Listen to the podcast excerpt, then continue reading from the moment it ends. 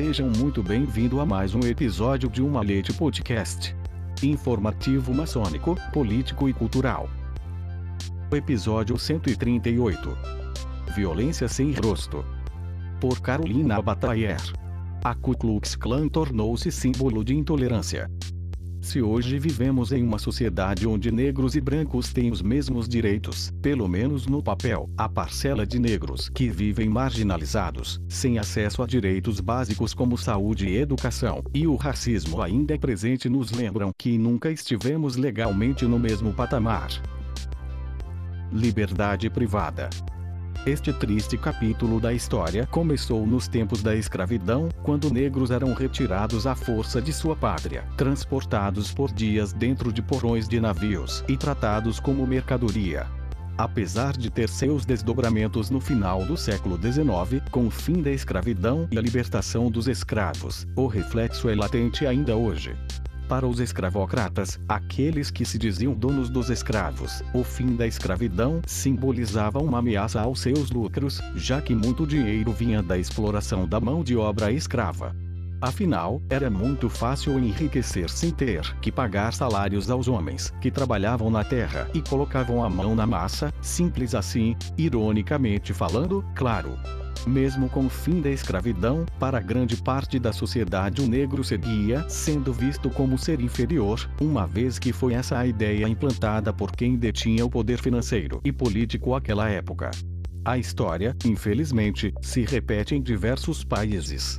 Nos Estados Unidos houve resistência contra a liberdade e os direitos dos negros, quando um episódio fatídico marcaria o início da guerra declarada. Pólvora acesa. Em 1964, três ativistas que lutavam em favor dos direitos civis foram assassinados no estado norte americano do Mississippi. Dois deles eram brancos e um era negro. Agentes do FBI foram enviados à cidade para investigar a morte e se depararam com uma organização que pregava a segregação racial e defendia a separação entre negros e brancos a qualquer custo, mesmo que para isso tivesse que utilizar métodos violentos. Essa organização é conhecida como Ku Klux Klan, o nome de difícil pronúncia, mas marcante, tem origem na palavra grega kulklus, que significa círculo. O primeiro capítulo deste violento enredo já foi forte o suficiente para ser retratado no cinema. A história do embate entre FBI e Ku Klux Klan deu origem ao filme Mississippi em Chamas, gravado em 1998 e dirigido por Alan Parker, e também foi retratada no documentário Ataque ao Terror, o FBI vs a Ku Klux Klan. Apesar de não ser tão secreta assim e ser mantida por membros em pleno século XXI, a sociedade é a prova de que a subjugação do negro não está tão distante dos dias atuais, e mostra que há não só pessoas, mas organizações por trás destes atos de violência e exclusão. Raiz da burrice. Mas a história da Ku Klux Klan começa muito antes de 1964. Os primeiros sinais de racismo surgiram ainda no final do século XIX, quando os escravos norte-americanos foram libertos e passaram a ter seus primeiros direitos legalmente assegurados. Assim como no Brasil, não interessava a grande parte da sociedade ver o negro como um semelhante. Por anos, a economia norte-americana foi sustentada pela exploração do trabalho escravo, com o cultivo de milho, tabaco, cânhamo, cana-de-açúcar, arroz e algodão. No estado da Virgínia, o trabalho escravo era empregado também em fábricas e ferrovias. De norte a sul do país, os negros faziam a produção fluir e garantiam os lucros dos donos das terras e empresários. Não é difícil imaginar o quanto a ideia da liberdade dos escravos incomodava muita gente naqueles tempos. E poderia incomodar ainda hoje. Começaram a surgir por lá as primeiras ideias abolicionistas, apoiadas por grupos religiosos. Em 1865, a escravidão nos Estados Unidos foi abolida por meio da 13ª emenda à Constituição, deixando por terra um dos maiores sistemas de produção escravistas registrados pela história e o início de uma guerra desleal entre brancos e negros recém-libertos. Foi neste mesmo ano que um grupo de jovens moradores do sul dos Estados Unidos decidiu atacar violentamente os negros livres. e o que os destacava estava bem à vista.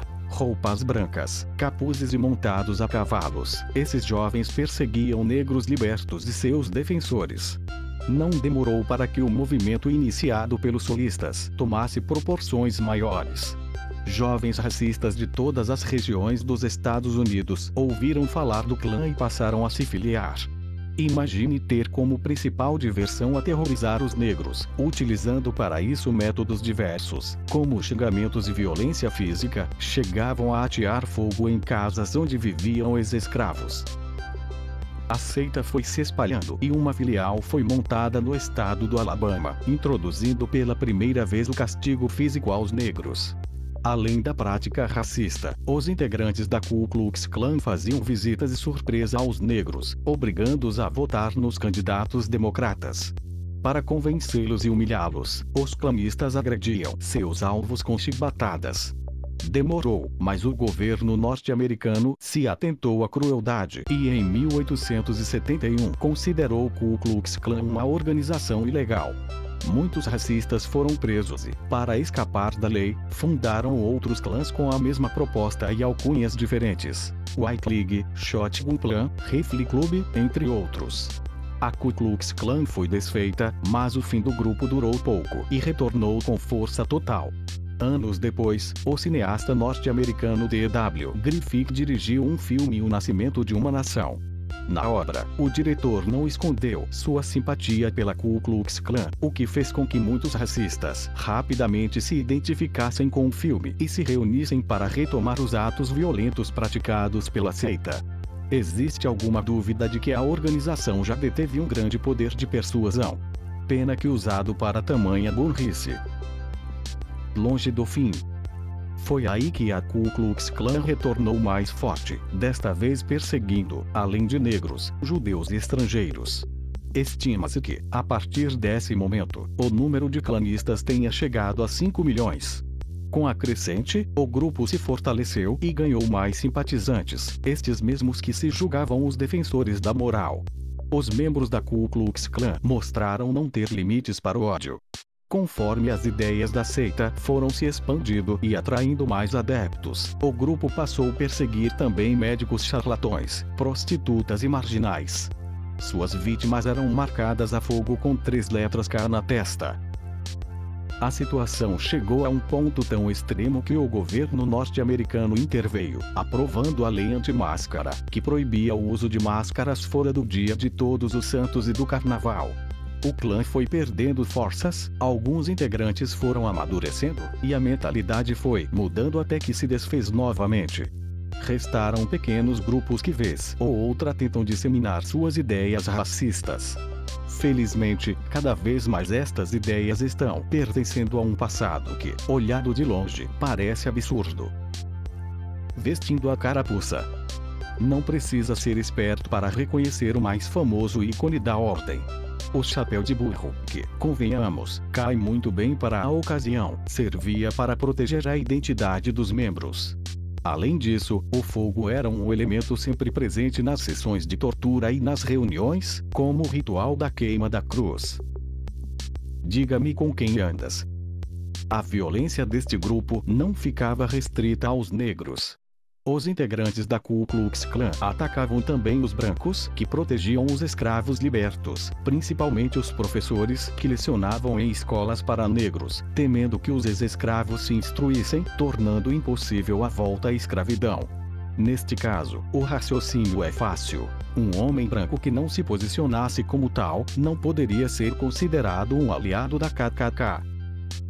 O argumento usado pelos clanistas, membros da Ku Klux Klan, para justificar tal violência era que os negros seriam preguiçosos, inconstantes e economicamente incapazes e, por natureza, destinados à escravidão.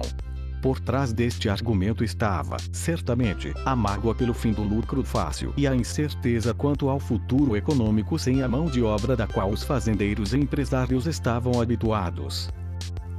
Sem identidade, sem integridade, os trajes usados pelos membros da organização auxiliavam na preservação das suas identidades. Durante as ações violentas, todos mantinham os rostos encobertos pelos capuzes. Quem desejava fazer parte da Ku Klux Klan precisava passar por um ritual de iniciação bastante peculiar e que nos remete a cenas de desenhos animados. O candidato era fechado em um túnel e empurrado ladeira abaixo.